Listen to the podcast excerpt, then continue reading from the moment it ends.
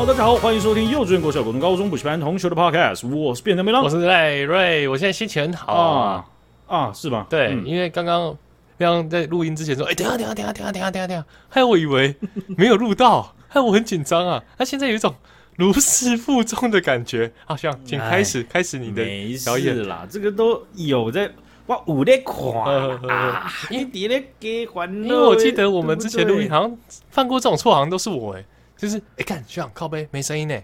怎么办？你刚刚大概有百分之五的的部分还是有点开心，说啊，终于换你了哈，啊，是不是？哦，没有，我跟你讲，发生这种事情连百分之五都没有，我可能零点零零一都没有，就觉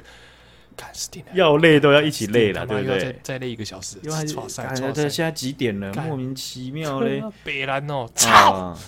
没事，不会用这样，不会，你应该不会对我这么凶啦，是不是？只有烫到被铁板烫到的时候会比较凶一点而已。那那你记得那个时候，你你你记你记得那时候你没有录到，然后我的反应是什么？没，这样没关系，我们再录就好。有这么暖吗？有怎么可能？没有吧？有啦，我不是这样子的吧？你顶多你顶多会这样。那就鼻，那就很凶啊！鼻鼻孔鼻吐出两口大气，然后那个《西游记》里面牛魔王这样闯两口气这样闯出来，就是具象化的气从鼻孔喷出来。对，然后那个气还要转成圈圈这样子。好了，再再录了。没事了，没事了。会怎样？也这这哎，人真的，我像我刚刚也完全没有意识到，那个敏锐度真是，因为我以前。有实况嘛？那，实况的时候有没有按到或按到两次，我都会注意，直接直接马上都反应。可是我刚刚真技能完全没有，哎，人真的是有年纪了啦。真的，你知道我前几天看有一个新闻，就是侯孝贤导演、嗯、是他得阿兹海默症，OK，也跟记忆有关的哦。就是阿兹海默症，基本上因为我阿公就是有得阿兹海默症哦，从他得到，然后到很多年后他。就是上天堂哦，这这整段过程都有体会到，所以看到侯孝贤导演这样得罹患了阿兹海默症，准准备要回归家庭啊，真的是感触很多了。欸。所以阿兹海默症，我我知道可能每个人得病的状况不一样，但就你阿公来说，嗯、就是他得阿兹海默症，被发现他阿兹海默症，到几乎忘记所有事情，这一段时间是恶化的非常快吗？有一些人恶化很快，有些人不会，但我阿公，我觉得他比较接近。标准，OK，就是说他，我我不太确定了，但是他他他没有到让我觉得很快，可是他对对于家属来讲的话，真的是要要花一点时间去了解这个病症，是是，然后和你可能会遇到的情况，会让你比较不会那么的惶恐，或是错误解读，很难过。哎、欸，阿公不要闹了，闹柯林，我我想你唔知，拜托姐，这样，嗯嗯。因为，因为我我我呃，也也也以以前可能是私底下还是什么时候有跟你分享过，就是，哎，这样 Parker 好像讲过，他有一天就是离离离换了之后，可能不知道一年之后，他有一天就不认识我。OK，他不是一个人一个不认识，他是刚好这一我这一辈的人他都不认识，就突然一波一波的，所以你会觉得哦，哇，他的硬碟有一个坏鬼的区域有一块整整块坏掉。嗯嗯，对他读过去就是没有，所以。他看到我的时候，他以为我是英娜刚，嗯，就是英娜就小朋友嘛，小孩，那刚就是工人，他以为我是小孩工人，是就那种童工，是被外面请过来，然后帮忙打杂的那种童工，他以为我是英娜刚，然后就就问我我叫什么名字。那你要对小朋友来讲，你要是没有先准备好，你会觉得阿公真的就会想哭，一定会冲击嘛，对啊，对啊。那即便准备好，还是会有冲击了哈。不过。对我来说，我在那一段时间，那也是持持续好几年，他慢慢恶化。不过，就是因为他他是他是受日本教育的，然后又是严父的形象，所以他其实作为阿公，他不会去跟你讲太多东西。而且我们那辈的小孩很多，所以他也不会讲太多。那可是他得到阿兹海默症，然后越越越来越严重了之后，他他重新认识我的时候，他就变得不会有那种。呃，介就这种好像我身份，然后不能跟你讲太多的那种哦，呃、就都可以聊这种害羞的感觉，对。Okay. 所以我觉得，我就会问他，我就聊，跟他聊，然后他就有讲，就是说他以前年轻的时候有有日本那时候打战嘛，他有被抓去当兵，然后送到就是南洋那边坐着舰艇，然后送到南洋，但是快到的时候，日本就战败，然后他们就被转送到新新加坡，然后他就被当战俘这样，但他被当战俘，他们呃，就是就是算是同盟国是对他们对战俘是很好的，是，所以他们过得很好这样子，那他就不认识，他就已经不记得。他在的那个住住处，因为他他的呃主错不在另外的地方，他只记得主错了，嗯，所以他他不记得他最后离世的最后的这个地方，可是他他还记得他亲手种的，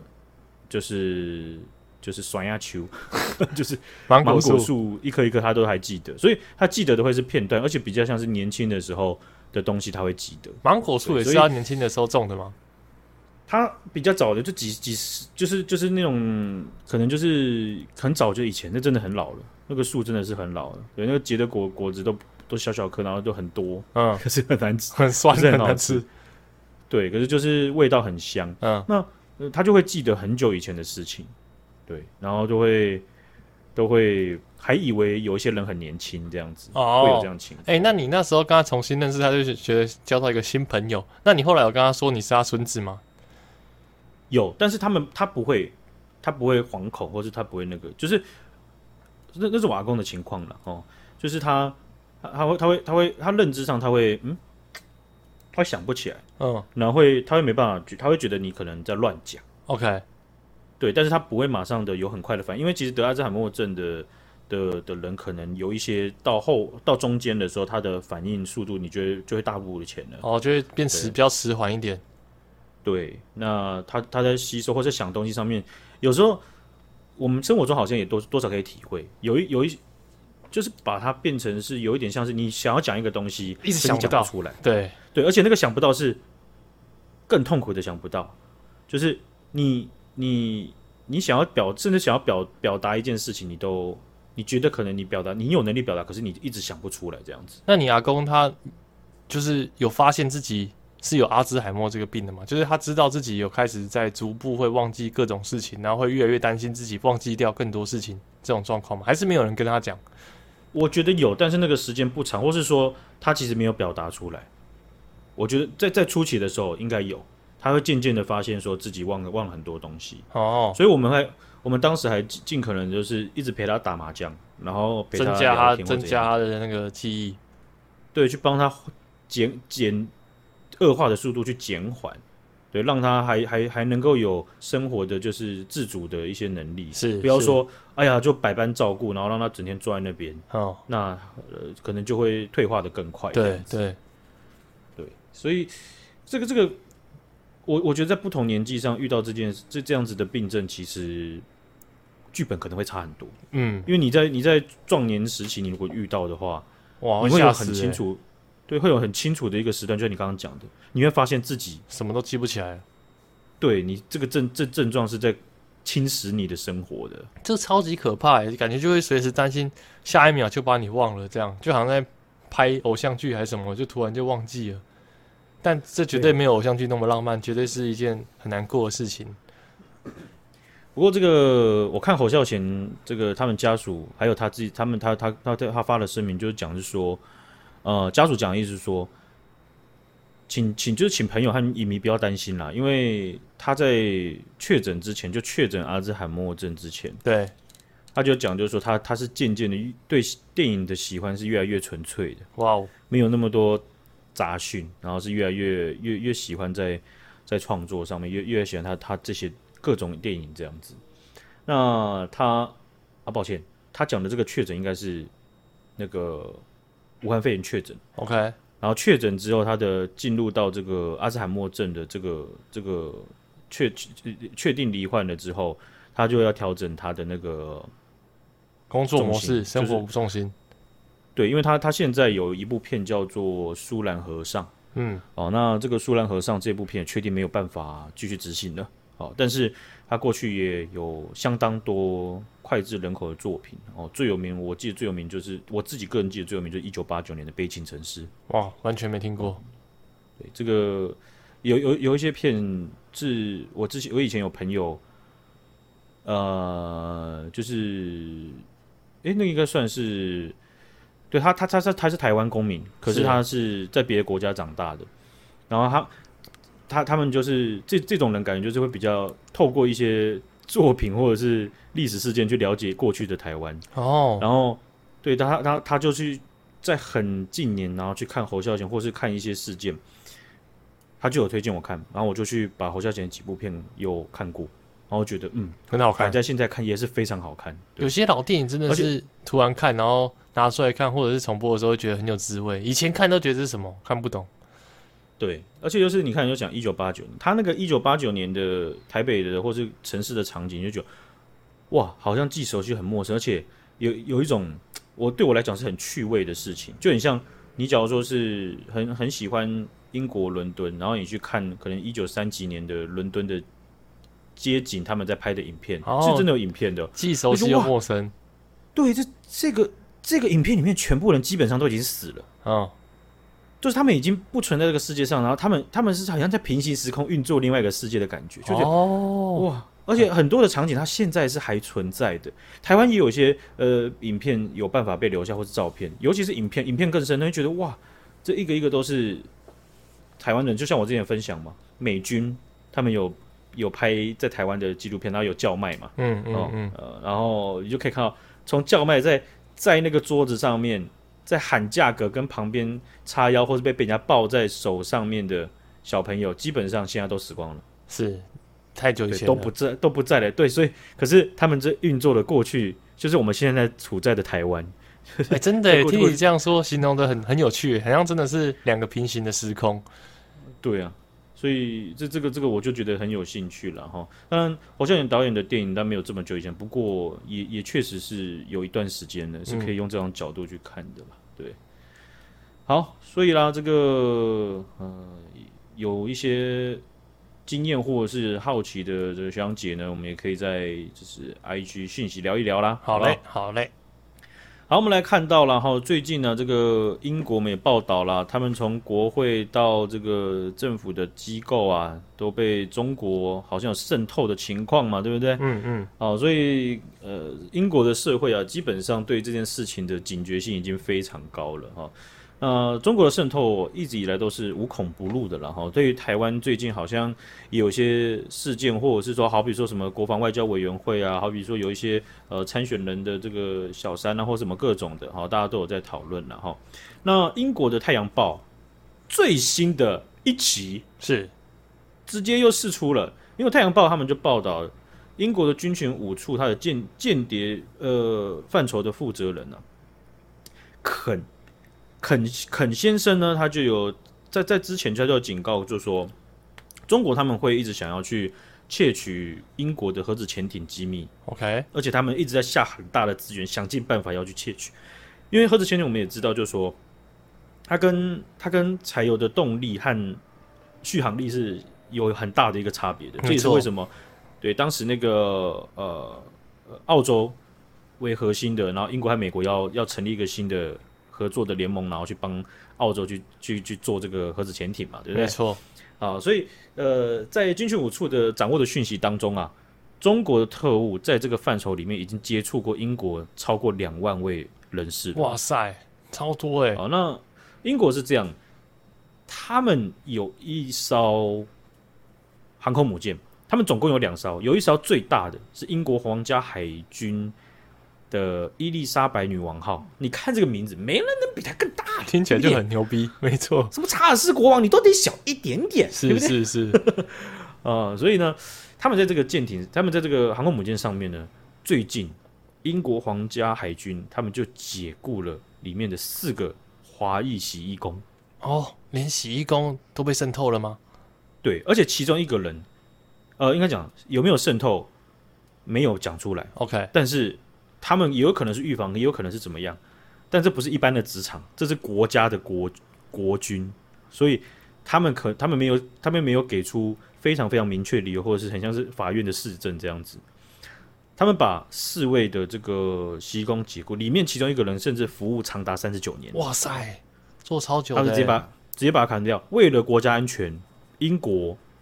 还是铁面起来。直接去做了最大的预防，甚至或者是说他们可能有有发现什么事情，是我也不知道。对啊，那他们毅然决然的解雇了这个中国洗衣工，